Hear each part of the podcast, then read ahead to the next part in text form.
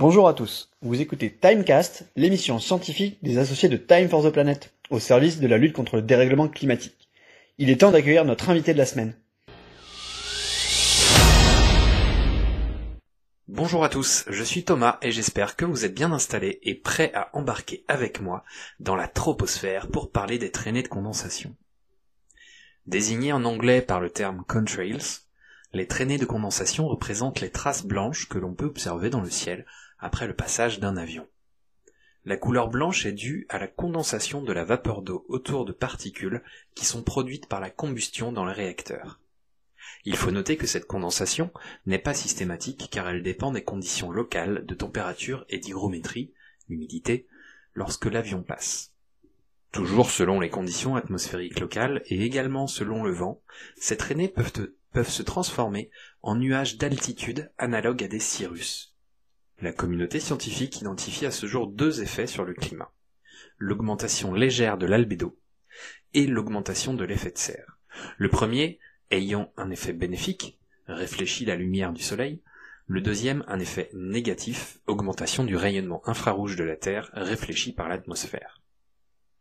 Autant se le dire dès maintenant, le sujet fait débat au sein de la communauté scientifique et je n'apporterai aucune réponse pendant ce timecast, juste une synthèse des points de vue.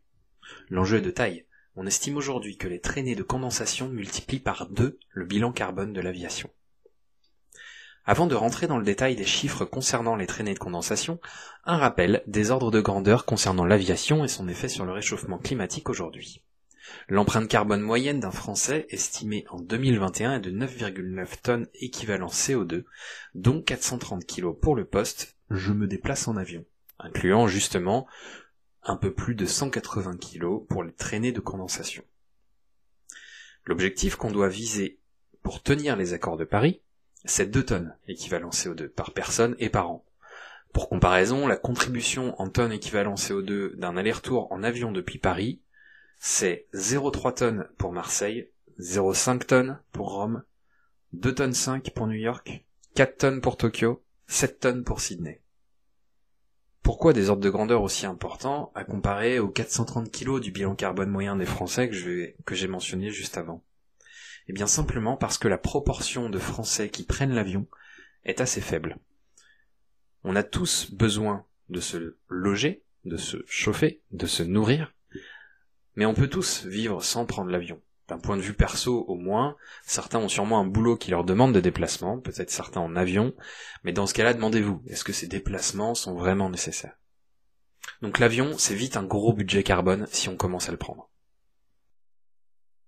Revenons-en aux traînées de condensation. D'après certaines études, 2% des vols génèrent entre 60 et 80% des traînées de condensation. Et bonne nouvelle, il serait possible de réduire facilement ces effets indésirables en faisant voler les avions dans des atmosphères moins propices à ce phénomène, moins saturées en humidité par exemple. En aviation, les avions volent déjà sur des grilles horizontales appelées niveaux de vol, qui sont déjà utilisées pour optimiser la, la consommation de carburant tout au long d'un vol long courrier. En effet, plus on vole, plus on brûle du kérosène, donc plus on est léger. L'altitude qui minimise la consommation dépend de la masse de l'avion.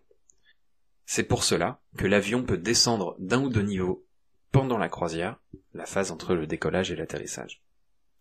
Il y a donc là une prédisposition facile à exploiter et qui peut rapporter gros. On sait aussi que la technologie DAC, pour Double Annular Combustor, pour les moteurs d'avion, permet de minimiser les particules émises et donc les traînées de condensation. En résumé, si on peut éviter de prendre l'avion, c'est toujours la meilleure solution pour le climat.